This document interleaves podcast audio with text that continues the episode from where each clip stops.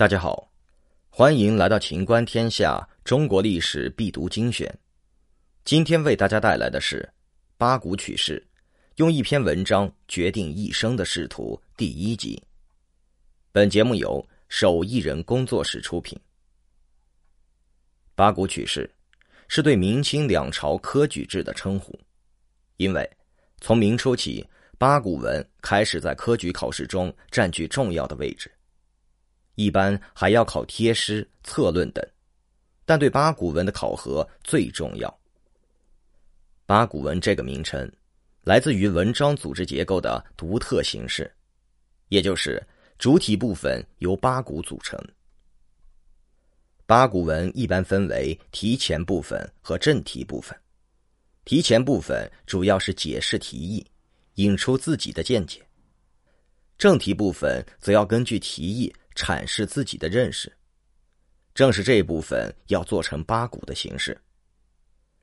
这里的“股”是比的意思，比也就是比偶，比偶指的就是排比和对偶，八股就是八组比偶，所以八股文也会被称为八比文。除了结构形式的严格，八股文对内容的要求也很严格。要在四书的范围内出题，作者不能随意发表自己的观点，而是要代圣人立言。代圣人立言又包括两层意思：一是要体现儒家思想，用儒家观点解说四书中的义理；而对四书的理解要以朱熹的《四书集注》为准绳。所以，八股文有时候也被称为四书文。二是要入口气，也就是要模仿古人的口吻。八股文的字数也有严格的限制，虽然不同时期对字数的规定不一样，但应试者必须按照规定的字数写，不能随意增减。以上种种限制都是法定的程式，一旦违背，科考就会失败，严重的还要受到处分。当然。正题部分之外的提前部分或者八股之间的过渡句，也是可以不用比偶的形式。另外，考试题有大题和小题的区别，小题不必做足八股，四股或者六股也是可以的。应考者的自由度大体只有这些。八股文除了用在科举考试上，没有其他的任何用途。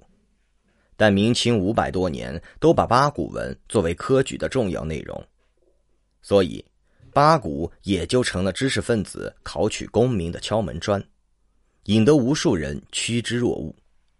读书人家的案头上无不摆着八股选本。八股单一的内容和僵化的格式，严格限制了读书人的思想，因为指定四书和朱熹的《四书集注》为标准。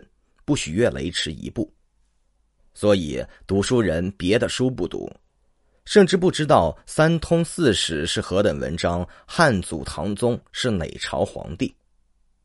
那么，八股文为什么会在明清时期成为科举的主要内容？第一，用程朱理学加强对读书人的控制。